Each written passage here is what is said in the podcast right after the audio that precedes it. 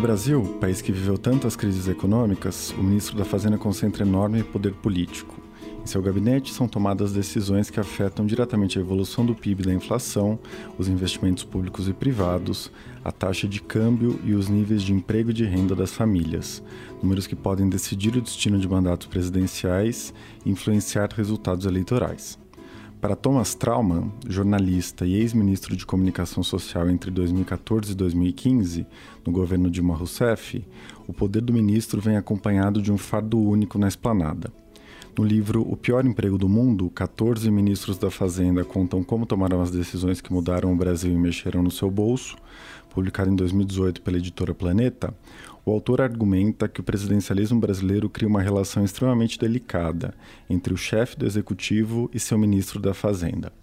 Apesar de o titular da pasta frequentemente ter poderes de primeiro-ministro, não tem a legitimidade das urnas que poderia dar autonomia às suas ações. Vive pressões constantes de políticos em busca de resultados econômicos imediatos e pode perder apoio e cair a qualquer momento. Na conversa sobre a obra, Thomas recuperou parte da trajetória tortuosa dos ministros da Fazenda nas últimas décadas. Discutimos rupturas e continuidades da política econômica brasileira e erros e acertos de ministros que produziram períodos de bonança e de crise. Eu sou Eduardo Sombini e este é o Ilustríssima Conversa. Thomas, é um prazer recebê-lo. Obrigado pela sua participação. É, no livro, você afirma que a relação entre o presidente da República e o ministro da Fazenda é uma das características mais delicadas do presidencialismo brasileiro. Você poderia começar explicando essa relação? Obrigado pelo convite. Uh, eu digo que é a relação mais delicada porque uh, o presidente ele tem, uh, logicamente, quando ele é eleito, ele tem uma série de relações e promessas em relação com a população. Mas, como nós sabemos, o Brasil vive sempre em crises econômicas, uma depois da outra é, o ministro da Fazenda acaba sendo o sujeito que ele que, que tem maiores responsabilidades. E o ministro da Fazenda tem que responder sempre por alguma crise de emergência. Ela pode ser a crise Hoje seria a crise fiscal, a crise do emprego, já foi a inflação, já foi a dívida externa, ou seja, sempre tem uma emergência a ser cuidada. E isso acaba dando ao presidente uma distância. Então, o ministro da Fazenda está sempre respondendo uma série de questões, que ele está respondendo a, ao, ao, índice de desemprego, respondendo o preço do tomate, respondendo o dólar, respondendo, em vários casos, os juros. E quanto ao presidente, fica basicamente respondendo uma coisa: a popularidade dele. E nem sempre a agenda do ministro para combater o desemprego, para combater a inflação, para resolver a economia fiscal uh, do Brasil é a mesma agenda de quem quer popularidade. Portanto, é uma dicotomia e sempre vai haver uma fricção entre essas duas, entre essas duas vontades. Como o presidente é né, quem exatamente tem a caneta, você fica numa situação do presidente do clube de futebol e do técnico. Quer dizer, o técnico ele pode ter um plano de ganhar um campeonato no longo prazo, mas é, às vezes os resultados de curto prazo fazem ele cair no meio do, no meio do caminho. Então, eu acho que é por isso que eu chamo de da ação mais delicada. É, em uma passagem você diz né, sobre essas relações entre o ministro da Fazenda e o presidente da República, é, que ou o presidente assume que está delegando parte do seu poder, como fez o Figueiredo com o Delfim, o Collor com o Marcílio, o Itamar com o FHC, ou inclui na equipe outro ministro capaz de confrontar o chefe da economia. É, nesse caso, o presidente intencionalmente estimula as divergências internas, se colocando como árbitro das duas correntes que montam suas equipes, né, como você chama de time de rivais.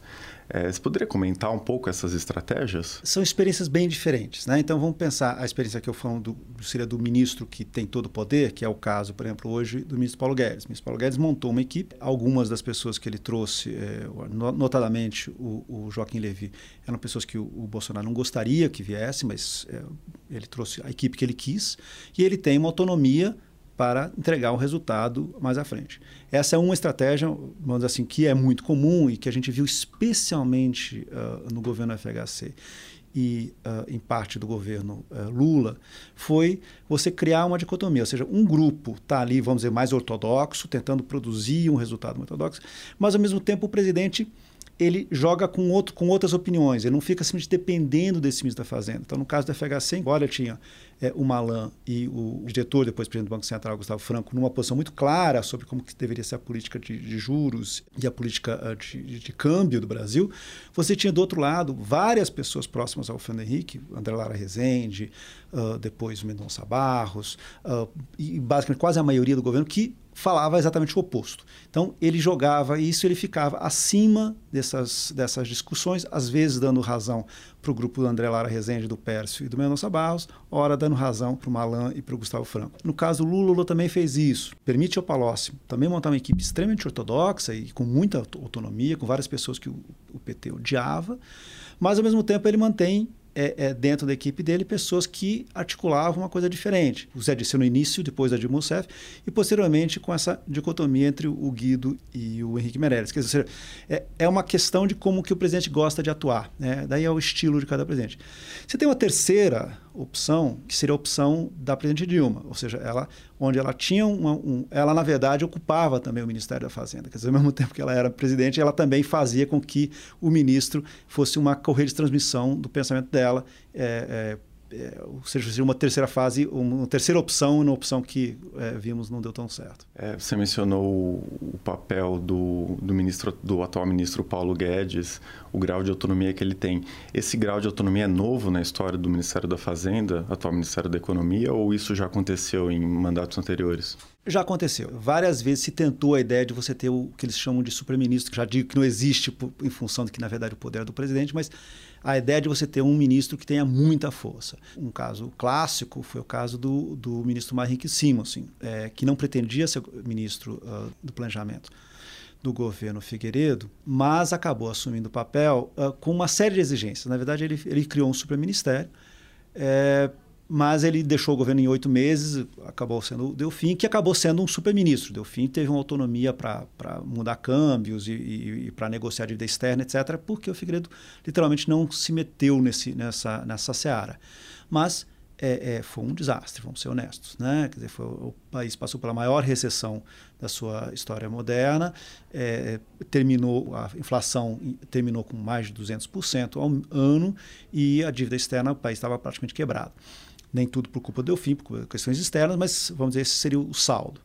É, no caso do Collor, aconteceu isso, mas as circunstâncias políticas eram diferentes. Quer dizer, o Collor estava tão pressionado pelo fracasso do plano Collor 1 é, e já uh, na situação em que a, a sua questão política já, tá, já era complicada, que já não tinha mais uma maioria sólida do Congresso, e aí surgem as denúncias do irmão dele para que acabam por derrubá-lo, que ele acaba dando ao Massiri um poder também absurdo é, para ver se ele conseguia, é, é, digamos que, separar a economia da política e conseguir é, salvar o governo. É, é, ele, não, ele conseguiu, a economia conseguiu realmente criar uma, uma relação de distância com, com a política, porém ele não salvou o governo, ou seja, não, não, não deu certo nesse caso também.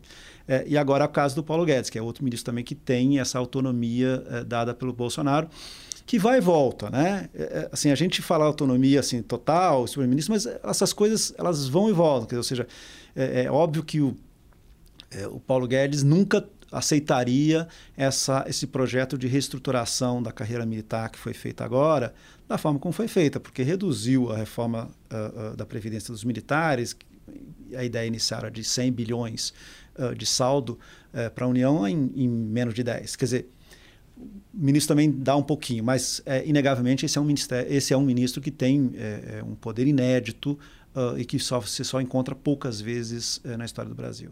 E na sua avaliação, esse tipo de delegação de poder é duradoura, né? ou seja, é, essa ideia de super-ministro tende a perdurar nos, nos mandatos ou é muito frágil? É, eu acho que é frágil. Todo governo ele é feito para tentar se perdurar no poder, e aí o ministro da Fazenda acaba sendo um problema. Né? Quer dizer, é, é o único ministro da Fazenda que conseguiu uh, um sucesso eleitoral foi o Fernando Henrique por uma situação, circunstância específica ali do combate à inflação, no caso do Plano Collor.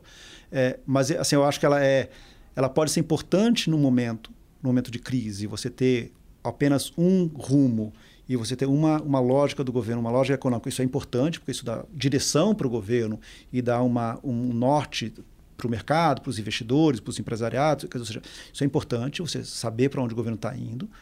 É, mas no longo prazo, as circunstâncias mostram que daí a, a, a, a, fricção política acaba, acaba contaminando a relação com, entre o ministro e o, e o presidente. Queria passar então para uma outra relação bastante delicada do ministro da Fazenda, né, além do presidente da República, que é com o Congresso Nacional. É, você escreve que o ministro é, geralmente tem direito à iniciativa no início dos mandatos, né, por conta daquele período de lua de mel, mas que os momentos de fraqueza não costumam ser perdoados pelo Congresso Nacional. É, você poderia comentar alguns casos em que os ministros usaram essa lua de mel para aprovar os seus projetos? Existe uma lógica entre todos os congressos. Né? O Congresso, embora a gente veja como este Congresso é melhor que o outro, é pior que o outro, mas existe uma lógica clara. Né? É, o Congresso, uh, uh, quando o Collor assumiu, ele passou tudo o Collor quis. E aí o, e o Plano Collor foi uma das coisas mais, uh, uma das maiores intervenções que já aconteceram na vida das pessoas. É, para quem não se lembra, toda, toda, nenhuma conta bancária com mais de o que hoje seria equivalente a, a na época equivalente a 5 mil cruzados, é, ela conseguiu. Você não tinha mais esse dinheiro, você não tinha acesso ao dinheiro, é, você não tinha acesso à sua poupança, você não tinha acesso, quer dizer, era uma, era uma intervenção é, absurda sobre o seu dia a dia. Né?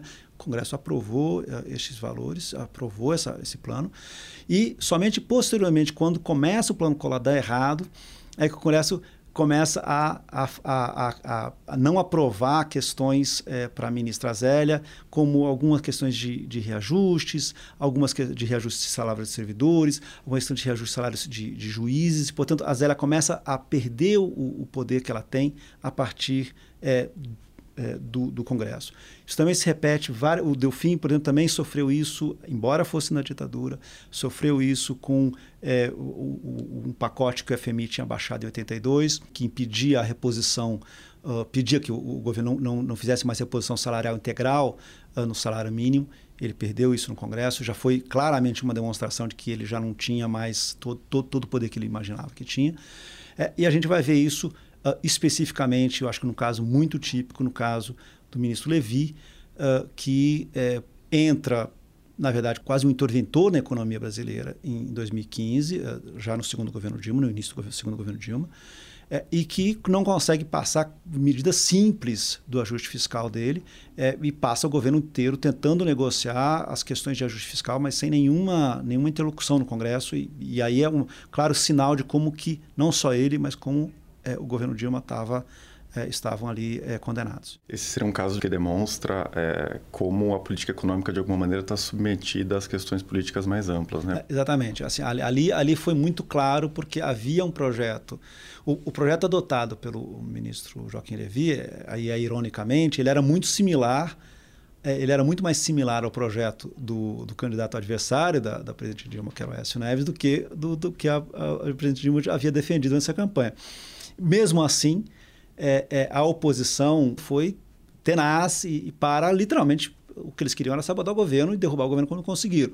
Ou seja, é, ali havia uma lógica, havia uma lógica de, de combater é, via Congresso e combater a economia para que, é, é, bem, o, o, governo conseguisse fazer aquele, aquele ajuste que ele ia ter embora ele tenha tido todo o desgaste político de ter feito de ajuste, todo o desgaste é, de popularidade de ter feito é, esse, esse ajuste. Como que você avalia a relação atual né, do, do Paulo Guedes com o Congresso Nacional? Porque nas últimas semanas vem havendo um, embates muito fortes entre o ministro é, e os congressistas durante a reforma da Previdência, a tramitação da reforma da Previdência. Né?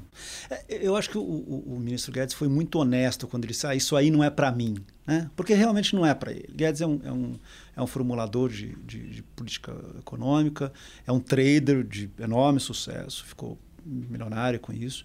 Mas a, linha dele não é a linha de tentar ali negociar e ganhar. O, o, ele, é, ele vai para o confronto. Né? E isso isso não é realmente a melhor fórmula. Assim, eu, eu, assim, a melhor fórmula era, quer dizer, seja, é alguém que consiga ver convergências com algumas pessoas da oposição, com, dizer, tentar fazer com que o acordo passe. Né? É, é, ali, eu acho que as, as duas sessões que o Guedes foi, uh, tanto no Senado na, na, Comissão de Assuntos Econômicos, como na Câmara, na, na CCJ, na Comissão de Constituição e Justiça, elas não foram boas. Elas não deram nenhum, elas não ajudaram. É, é, elas podem até ter tido sucesso nas redes sociais, mas elas não ajudaram o governo, porque elas mostraram muito mais confronto e menos uma disposição do governo de conseguir é, votos aqui votos ali, que era basicamente é isso que importa nesse momento para passar a reforma. Quais perspectivas você vê de tramitação da reforma da Previdência nesse momento? Serão difíceis. Eu, eu, assim, eu acho que está muito claro que essa reforma não passa no primeiro semestre.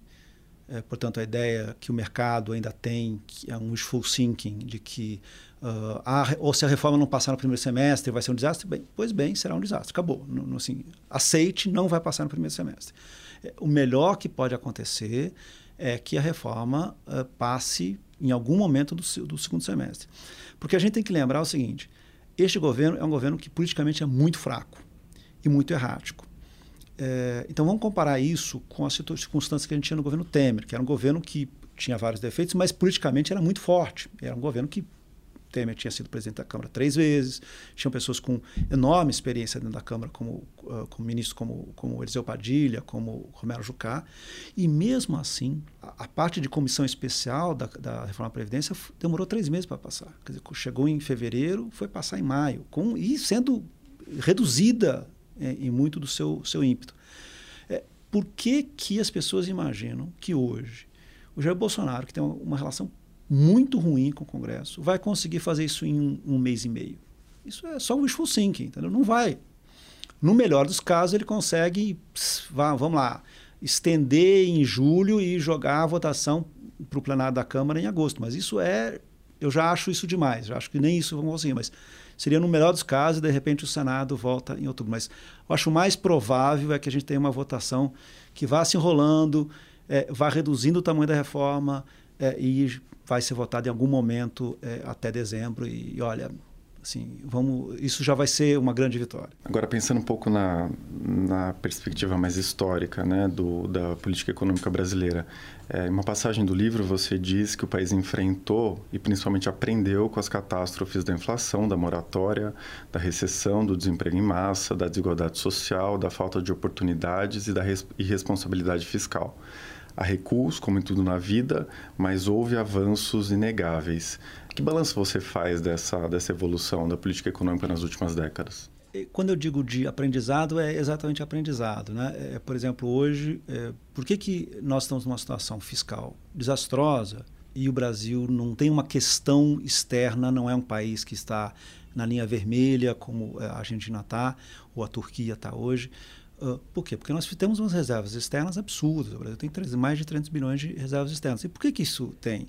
Porque o Brasil aprendeu as duras penas com as crises do final dos anos 70, especialmente nos anos 80 até a metade dos anos 90, o que é o preço de você ter, de você não ter reservas externas. Isso foi o um grande erro do governo, uh, governo Fernando Henrique e, e, isso quase levou o país a, a várias bancarrotas seguidas. Que, ou seja, isso foi um, uma questão que foi iniciada ainda no, no, na gestão do Palocci eh, em, em 2005 e que criou uma reserva externa que o Brasil hoje é um país seguro é, vários economistas discutem, ah, na, na, é, um, é, um, é um dinheiro muito caro, é, mas é um seguro importante para um país como o Brasil. É, isso foi um aprendizado em relação à relação externa. Em relação à inflação, depois de todos os problemas que nós tivemos, é, quando finalmente o Brasil conseguiu conviver com uma inflação, vamos dizer, razoável, ali abaixo dos 10%, quando a inflação subiu um pouco, estourou em 2015, é, a, a, a, sensação da população foi muito forte. Quer dizer, um dos motivos da queda da presidente Dilma foi, obviamente, foi o fato de que a inflação estava estourando. O fato é, as pessoas não aceitam mais a inflação. Isso é importante. É, isso, isso tem um valor intrínseco. Né? É, e, e, assim é o fato da reforma da Previdência. A reforma da Previdência é uma reforma que uh, o, o Fernando Henrique tentou fazer, não, não conseguiu por um único voto. Uh, o, o, o Lula fez um pedaço dela na parte dos servidores públicos de 2003 para frente. A Dilma fez um pedaço também com servidores e, e na, na, lógica uh, da soma de aposentadorias, etc. É, mas era uma questão que já estava assim, já estava sendo preparada. Tentou o Levi tentou fazer, não conseguiu. Nelson Barbosa tentou fazer, não conseguiu. O Meirelles tentou fazer, não conseguiu. O Paulo Guedes, assim, é, há um amadurecimento no fato que vai haver uma reforma da previdência. Ela é necessária. Haverá. Será a reforma da Previdência de um trilhão? Não, será, mas haverá uma reforma da Previdência.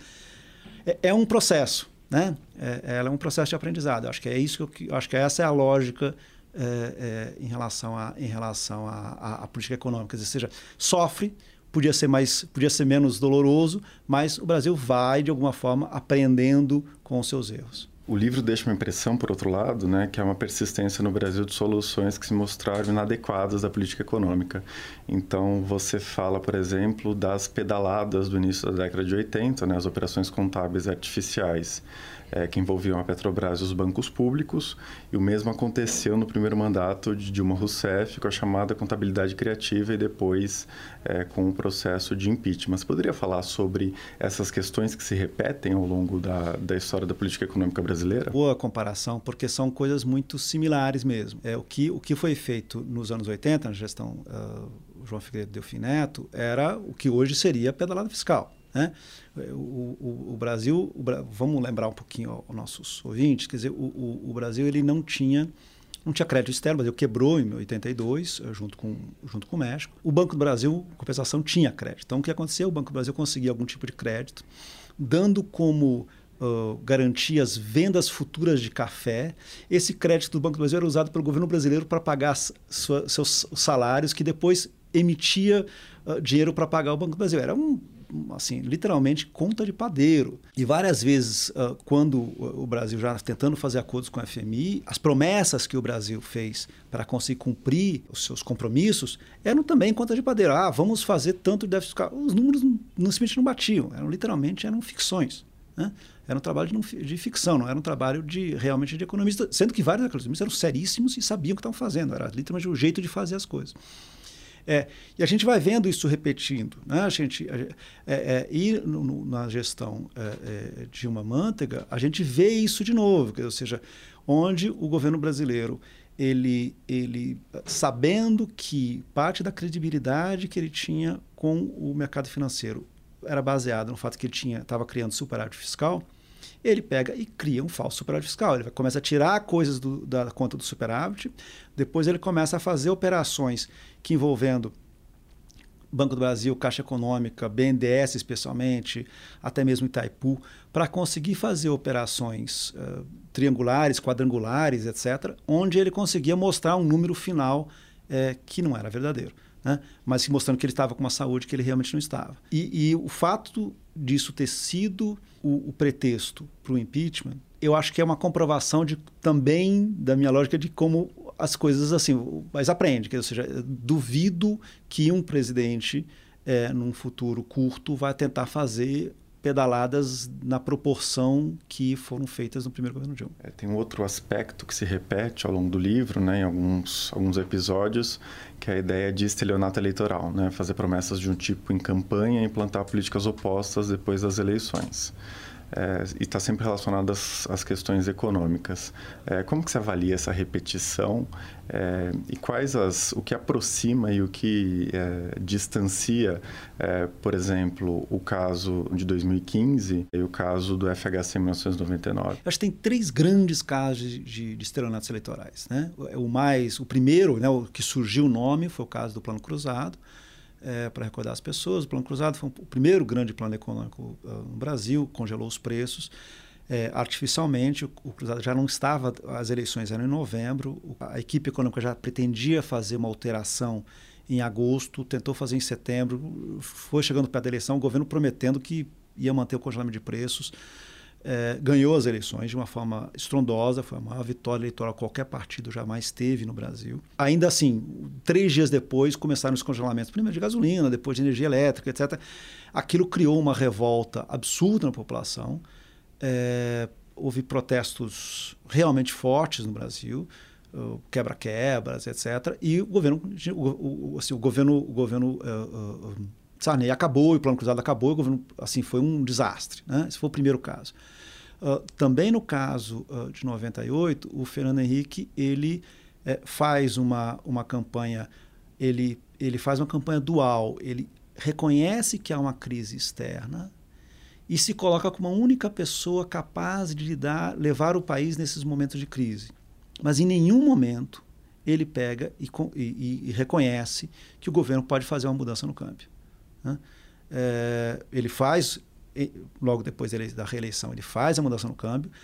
É, a mudança no câmbio é feita de uma forma completamente atabalhoada. É, o dólar explode. Isso, obviamente, leva a uma enorme inflação. Obviamente, o Brasil basicamente quebra, tem que ir para o FMI. Quer dizer, é, se a gente compara a situação de, do Brasil de setembro de 98 para para é, janeiro, é, assim, são dois países completamente distintos. Ele, ele perdeu a direção. É, e o Fernando Henrique, na verdade, nunca se recuperou daquilo. É, houve um, foi um, um, desastre tão grande que o Fernando Henrique levou o segundo governo dele com coisas boas e coisas ruins, mas foi um governo que ele foi tocando. Ele tanto que, é, é para mim é muito claro, 2002, as pessoas hoje olham 2002 e falam, ah, o Lula tava, não tinha como Lula perder a eleição. Eu, eu, acho que tinha como Lula perder a eleição.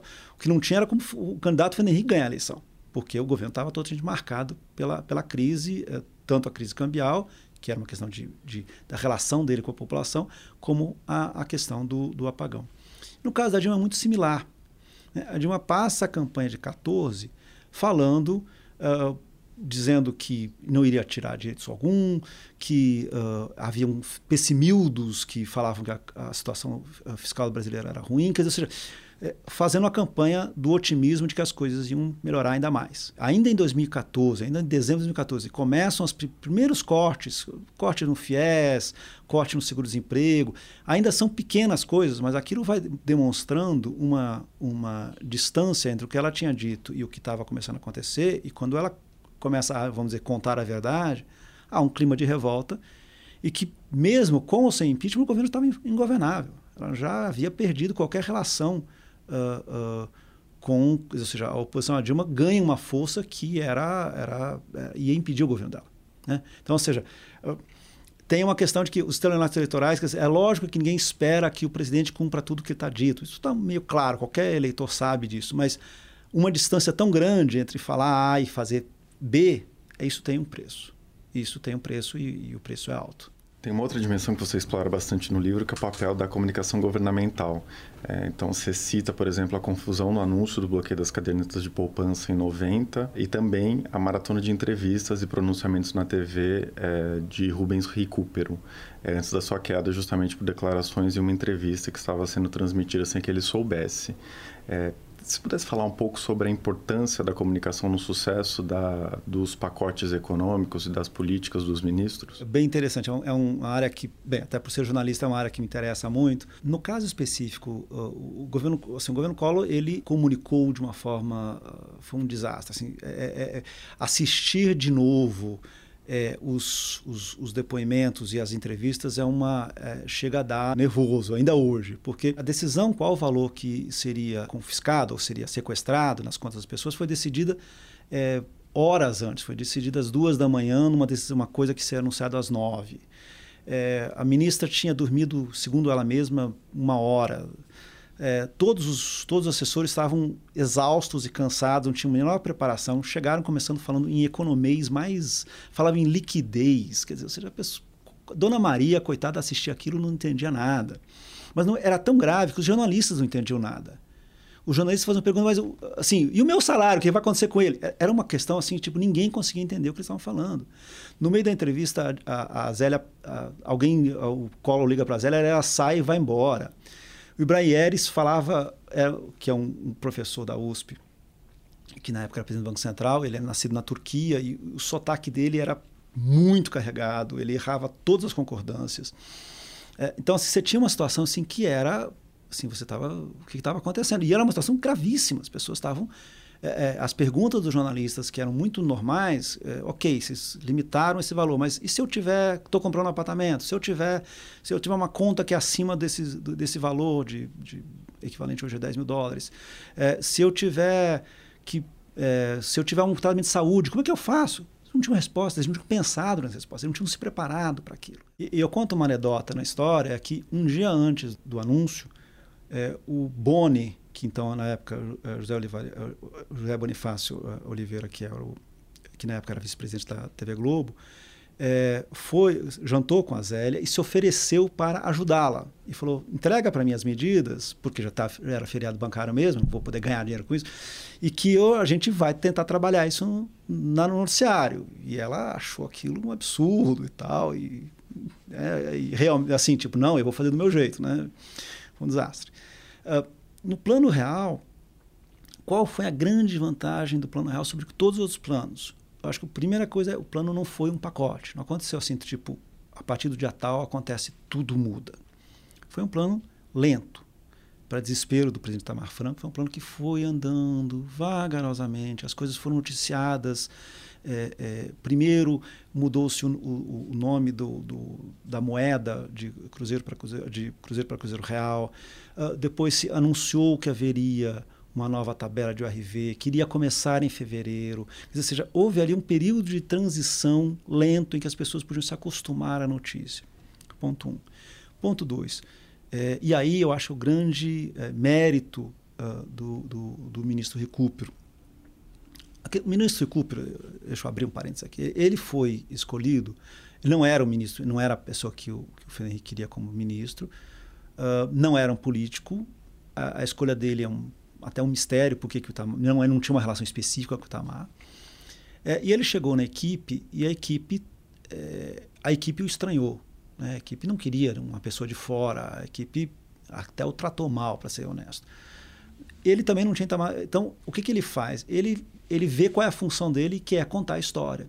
Como ele, ele, ele ele, ele simplesmente ele foi, foi falar com a Dona Maria. Ele chegava e dava entrevistas todos os dias, e ia, e ia para cidades para falar, olha agora, o real, etc. Quer dizer, ele foi fazendo um trabalho, e ele, era um, ele não era um ministro, ele era um grande porta-voz. Né? porque ele não estava formulando política econômica, não estava fazendo realmente o trabalho, estava sendo feito pela equipe ali do, do, do Malan, do Gustavo Franco, do Pércio Arida, etc. É, essa equipe que estava fazendo realmente o plano. Ele se tornou simplesmente um grande porta-voz de como traduzir aquelas, a, essa informação é, é, para a população normal. E isso fez, assim, para mim é muito claro uh, que um dos sucessos do Plano Real foi exatamente você ter uma pessoa cuja única função era fazer isso. E voltando agora, jogando um pouco para agora, é eu acho que se existe um grave defeito em relação à reforma da Previdência, é exatamente esse. As pessoas não têm informação suficiente. Quer dizer, é, é, logicamente que o Congresso está bem informado, logicamente que o mercado está totalmente bem informado, os jornalistas estão bem informados. Beleza. Agora, Dona Maria, ela não entendeu ainda o que vai acontecer se a, o que vai acontecer com a aposentadoria dela se ela, se ela hoje iria ter uma perspectiva de se aposentar aos 59, ela vai ter que ir para 62, como é que faz essa conta? Sabe? Coisas que atinjam a vida das pessoas. Você fazer uma coisa que, que a pessoa consiga entender como aquilo atinge e por que, que ela está sendo sacrificada. É, isso é meio básico, mas isso não está sendo feito. Uh, isso pode, pode realmente causar um é, cobrar um preço mais à frente enorme do, do, dessa reforma de qualquer de qualquer política econômica. No caso específico, vamos dizer assim, vamos pegar aqui o ajuste fiscal é, de 2015 do governo Dilma. É, como, como a campanha da Dilma vendeu o tempo todo de que é, não, não, um ajuste não era necessário, quando ela traz é, o Joaquim Levy para fazer um ajuste, é, o próprio PT começa a trabalhar contra ela. Então você tem uma articulação muito forte uh, dentro do Congresso, uh, capitaneada pelo partido do presidente. É, é, é, uma, é uma coligação, assim, de dizer, tinha oposição e, eu, e a situação contra ela. Porque você não tinha uma relação clara de o que estava acontecendo. É, então, assim, é, a comunicação, ela, obviamente, ela não é a coisa mais importante do mundo, não, não é. Mas ela tem que ter uma, tem que ter uma, uma ela tem que, tem que grudar na, na, no que realmente é. Não adianta você, por exemplo, hoje falar ah, essa reforma, reforma que combate privilégios, e ao mesmo tempo fazer uma proposta que aumenta o salário dos, dos oficiais do Exército. As duas coisas não batem. Você não pode falar com uma reforma, de privilégios e fazer uma política que vai combater o que vai é, reduzir o acesso a um benefício para idosos miseráveis que recebem menos de um salário mínimo. É, é, eu entendo a lógica e, e, e acho que as duas têm, têm razão, porém não junto com a reforma da Previdência. No momento que você junta tudo isso, você contamina o discurso, que é o discurso básico da reforma da Previdência, de que é uma reforma para combater privilégios e garantir o acesso à pensão no futuro. Vai dar problema nessas duas coisas com toda certeza. Você mencionou essas questões né, no governo Dilma Rousseff e um dos temas mais polêmicos do debate dos últimos anos foi a chamada nova matriz econômica, é, que a professora Laura Carvalho chama de agenda Fiesp. Né? É, então, de um lado, você tem uma, uma, crítica severa a essas ações que são consideradas intervencionistas do governo, é, de outro, uma defesa de que essas medidas permitiram preservar o emprego no país. Se você pudesse retomar um pouco essa, essa discussão e é, dizer como você se posiciona nesse debate. A, questão toda foi. Uh, vamos voltar um pouquinho na nossa. Qual é o contexto econômico-político? Uh, a gente está, então, em 2011, indo para 2012. Uh, o presidente Lula está doente com câncer, portanto, a presidente Dilma está, vamos dizer, literalmente no comando. Então, essa é a questão política. Naquele momento, o governo Dilma começa a demitir uma série de, de ministros eh, por suspeita de denúncias de corrupção, etc. Isso aumenta a popularidade da presidente Dilma enormemente. Então, ela está extremamente popular e está sozinha. É, isso é o lado um. O lado dois é você tem uma crise, a, a crise que vinha uh, dos, do, a, a, crise americana de 2008, 2009, ela começa a afetar muito a Europa naquele período.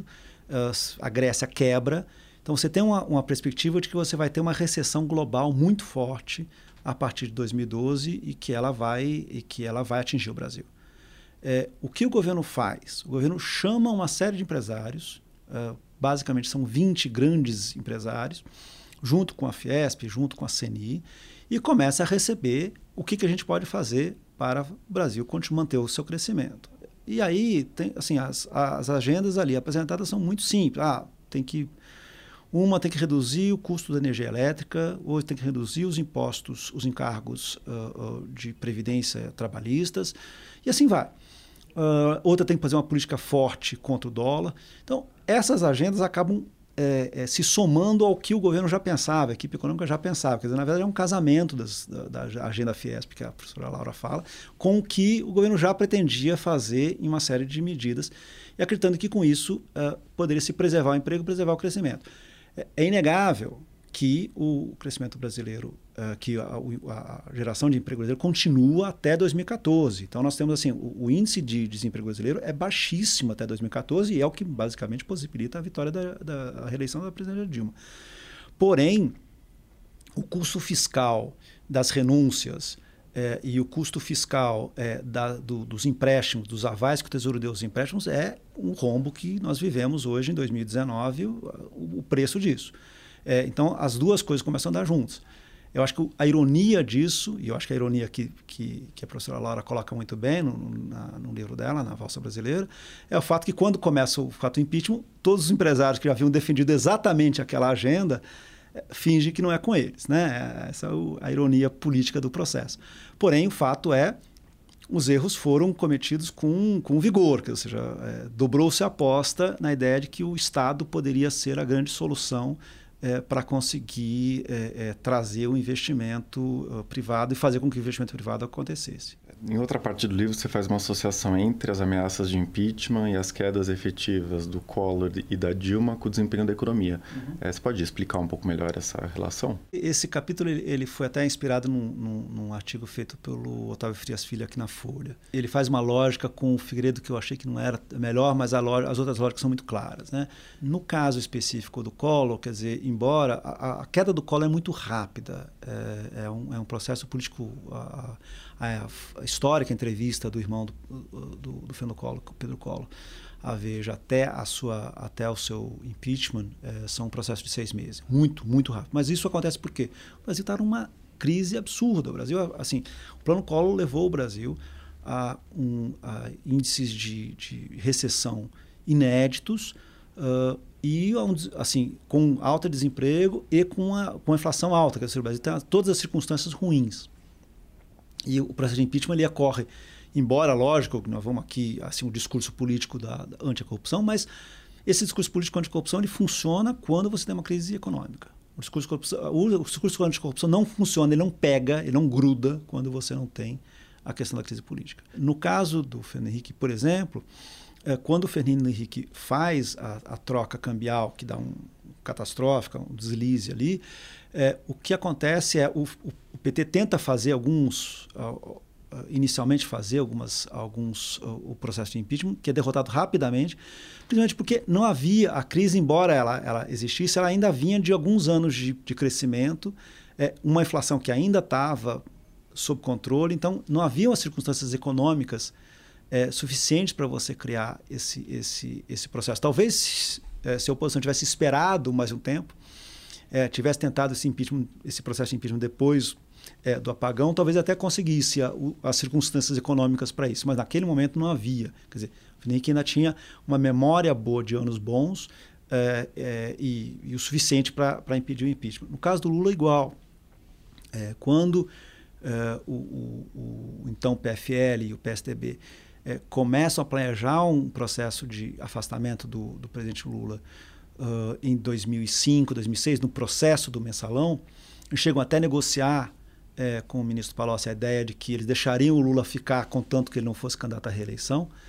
Uh, esse processo ele é ele a, a, acontece justamente no momento em que o país começa recomeça a crescimento que é 2006 e que volta e aí é o, o auge do crescimento brasileiro de 2006 2007 2008 onde o Brasil realmente começa a subir é, para um crescimento muito sólido é, e que é exatamente o oposto do que acontece com a Dilma. Né? A Dilma pega ali na recessão e, e só afunda, ou seja, talvez a Dilma, se o processo de impeachment tivesse sido tentado em 2015, é, talvez não conseguisse. Em 2016 era o momento certo. É, ali é uma coisa de como você perceber onde a crise já estava tão profunda que você fala é um desgoverno, é melhor, ou seja, você tira para tentar recomeçar o governo do que você do que você manter ali uma situação é, de que aquela crise ela não tem saída. Né? E para além das grandes questões econômicas, o livro explora também os personagens da política econômica, né? os ministros é, e algumas questões de bastidor. Então, em algum momento você fala de geografia do poder, né? a importância é, da localização dos ministros nos palácios, as relações de proximidade, o acesso ao presidente, etc. Tem algum personagem, alguma questão dessa dimensão que te chama a atenção? Tem coisas que são muito particulares de Brasília. Brasília, ela tem, Brasília é uma cidade ela é completamente diferente de qualquer outro lugar do mundo, porque é uma cidade, quer dizer, outro lugar do mundo que não seja uma capital, é, Washington talvez seja similar, é, mas a ideia de que ela, é, ela foi criada para servir ao poder, portanto, ela foi planejada dessa forma. Em Brasília, você tem uh, coisas que só são, são linguagens que só funcionam em Brasília. Uma delas, quem fala com o presidente no momento de crise e como isso é falado. Um presidente reconhecidamente que é uma pessoa que mudava muito de opinião era Itamar Franco, e era uma pessoa mercurial, ele, ele podia gostar ou não gostar de uma coisa, você não, não tinha muito claro qual era a lógica disso. Eh, quando tem o plano real, o recupero, temendo uma mudança é, do que, que, poderia acontecer é, com o Itamar Franco e o que, que, ele podia achar, etc., ele é, vai para a garagem do Palácio Planalto às sete da manhã, fica lá esperando o, o, o Itamar chegar às oito, fica ali na garagem, chega o carro, ele entra, tem ali um general que é o da, do, do, GSI que o recebe e o, o, o, carrega, vamos dizer assim, até um elevador privativo até a, o terceiro andar do Palácio Planalto. É, nesse caso, o Rubens Recupero fica ali junto com o general e começa a falar assim: presidente, está todo mundo feliz, todo mundo adorou. E, e, começa ali a falar coisas como: nós temos que resistir, esse plano está perfeito. E fica ali falando com o, com o presidente durante os poucos minutos até subir os três andares. Quando o presidente chega no, na sua sala, a secretária diz para ele que o governador Freuric, então era governador de São Paulo, estava lá já furioso com o plano, querendo mudar as coisas do plano. E o, o Itamar já chega com o ímpeto de que o plano está perfeito, que nós não temos que mudar nada e dá certo. É, é uma anedota para contar, e, e, essa anedota se repete em várias outras situações, mas é uma, é uma anedota muito clara de como pequenas coisas de Brasília, você entender como funciona o poder, às vezes faz uma enorme diferença. É, é, porque é assim que funciona o poder na, naquela cidade. Entendeu? E o livro conta a história né, dos, da, de, desses personagens enquanto eles são ministros e fala também é, da queda deles. Né? Tem várias quedas, assim, eu acho que mais e menos melancólicas. Eu, eu acho que assim previsível, mas melancólica, é a queda da, da ministra Zélia. Basicamente, ela havia se desgastado, e eu conto no livro, quer dizer, não me interessa a vida, não interessa a ninguém a vida pessoal da ministra Zélia, não fosse o fato de que isso acaba criando um problema real político. A ministra Zélia tem, tinha um, um, um, caso amoroso com o ministro da Justiça, Bernardo Cabral, uh, e isso acaba criando para ela um desgaste pessoal enorme, mas também o fato de que os adversários do, do, do, do ministro Cabral no Amazonas acabam criando uma armadilha para a ministra Zélia é, portarias aqui relacionadas à Zona Franca. Essa é uma, uma, uma situação. É, é, um, é, um, é um final ruim é, até por isso. Eu acho que o caso tem um caso quase cômico, que é o caso do Recupro, que é um ministro que estava, literalmente, como eu falei, um caso do grande porta-voz. Uh, no dia ele, ele vai dando entrevistas, ele vai dando entrevistas das seis da manhã, sete da manhã, oito da manhã. Chega no final do dia, à noite, ele tem que dar uma, dar uma entrevista para o Jornal da Globo. Ele vai gravar antes essa entrevista, como nós estamos gravando aqui. É, só que ele está num, num sinal que ele tem que falar com São Paulo, ele está em Brasília, tem que falar em São Paulo, e aquele sinal fica aberto uh, pela, pelo, a época via Embratel, onde você onde você está conversando. E ele está conversando com, com o jornalista, o Carlos Monforte, estão discutindo a inflação, que tinha dado um repique naquele momento, e ele começa a discutir que a inflação, na verdade, não era aquela, porque ela tinha pego aluguéis de 45 dias, uma discussão técnica, mas ele fala, oh, eu tenho já informações de que a inflação vai ser menor no mês que vem. E o jornalista claramente falou, bem, então fala. E o jornalista vai jogando, tipo, não, não, mas quando sair você vai falar assim, porque você sabe como é, né? O que é bom a gente mostra, o que é ruim a gente esconde. E essa fica a grande é, é, a, a, frase que marca a vida do Cupro e, e, e a queda dele é, naquele momento é, é, inegável, assim, é, é impossível de, de evitar. Né? É, e tem uma que eu acho que é extremamente melancólica, a queda do Guido Mantega. Mantega virou ministro ainda, no, no, ainda no primeiro governo uh, Lula, vira o governo durante todo uh, o, o, segundo governo Lula, é, continua no governo Dilma, e no, especialmente no governo Dilma, a relação dele é uma relação de subordinação que poucas vezes a gente viu entre é, presidente e ministro.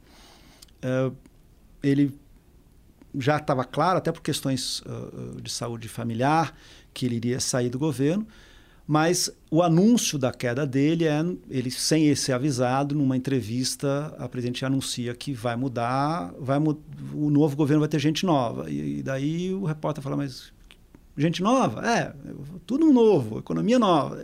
Quer dizer, abre ali a jogada, ele é demitido por, por entrevista. Né? É, é, é, também é uma questão melancólica de alguém que tinha servido muito ali como que o, é, aos propósitos do governo e foi descartado é, daquela forma. Né? Tem uma queda bastante imprevisível também, que é do Antônio Palocci. Que você a queda do Palocci. Livro, né? a, queda do Palocci é uma queda é, quase tragicômica. Ali, né? O, Palocci tinha sido um dos braços uh, mais importantes da, da, da campanha do Lula, foi fundamental uh, para conseguir eh, tirar o país da crise em 2003, 2004, que ele montou uma equipe muito ortodoxa e conseguiu proteger essa equipe para que ela fizesse o ajuste uh, para o país sair da crise.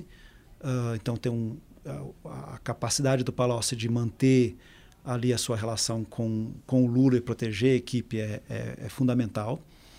Uh, e aí acontece a famosa história do caseiro, o, o Palocci, numa das várias sessões de CPI, ele uh, pergunta se a ele se ele havia algum dia ido numa casa, é, a expressão em, ficou com uma casa de lobby, mas não era lobby, né? Uh, em Brasília, que, era que havia sido montada por amigos dele que eram de Ribeirão Preto. Ele disse que não, e ele, como ele está sob juramento, é, a questão toda de mentir sob juramento tem, um, tem uma, uma responsabilidade muito cível, claro, ali. Uh, e aí aparece um caseiro dizendo que viu Palocci lá. E a partir daí você tem uma relação em que o, o, esse caseiro é levado pela polícia, é, em tese para protegê-lo, a conta desse, desse a, a, conta corrente, o extrato da conta corrente desse caseiro aparece é, nos jornais. Quer dizer, você cria uma crise é, absurda que derruba, acaba derrubando o presidente da Caixa e o próprio Palocci no futuro numa coisa que era literalmente muito pequena. Né? Era não, é, assim, é, é, aquela pequena história de ele se, se ele esteve naquela casa ou não esteve naquela casa que vira um crime de, de é, de intervenção do Estado na vida de um, de um, de um cidadão, o mais desprotegido de todos, que era um, um caseiro. Né? Bom, acho que era isso. É, obrigado pela sua participação, Thomas. Eu que agradeço e eu espero que é, a gente, como eu falei, eu acho que a ideia, o livro tem um pouquinho de, de da lógica de que é, a ideia de mostrar que nós temos uma série de. Assim, o Brasil sempre vai estar em problemas econômicos, a gente sempre vai estar em emergências econômicas, mas se a gente conseguir aprender com elas e pelo menos não repetir os erros, eu acho que a gente consegue. Para ter erros novos, eu acho que já seria um grande avanço. Nada existe como o azul sem manchas do céu do Planalto Central. Este foi a Ilustríssima Conversa, que teve captação de som de Jasmin em Dutran e edição de som de Renan Suquevicius. Se você se interessou pelo tema deste episódio, eu recomendo também a conversa com a economista Laura Carvalho, que foi ao ar em agosto de 2018, sobre as idas e vindas da economia brasileira, da euforia do governo Lula à profunda recessão dos últimos anos. Até mais.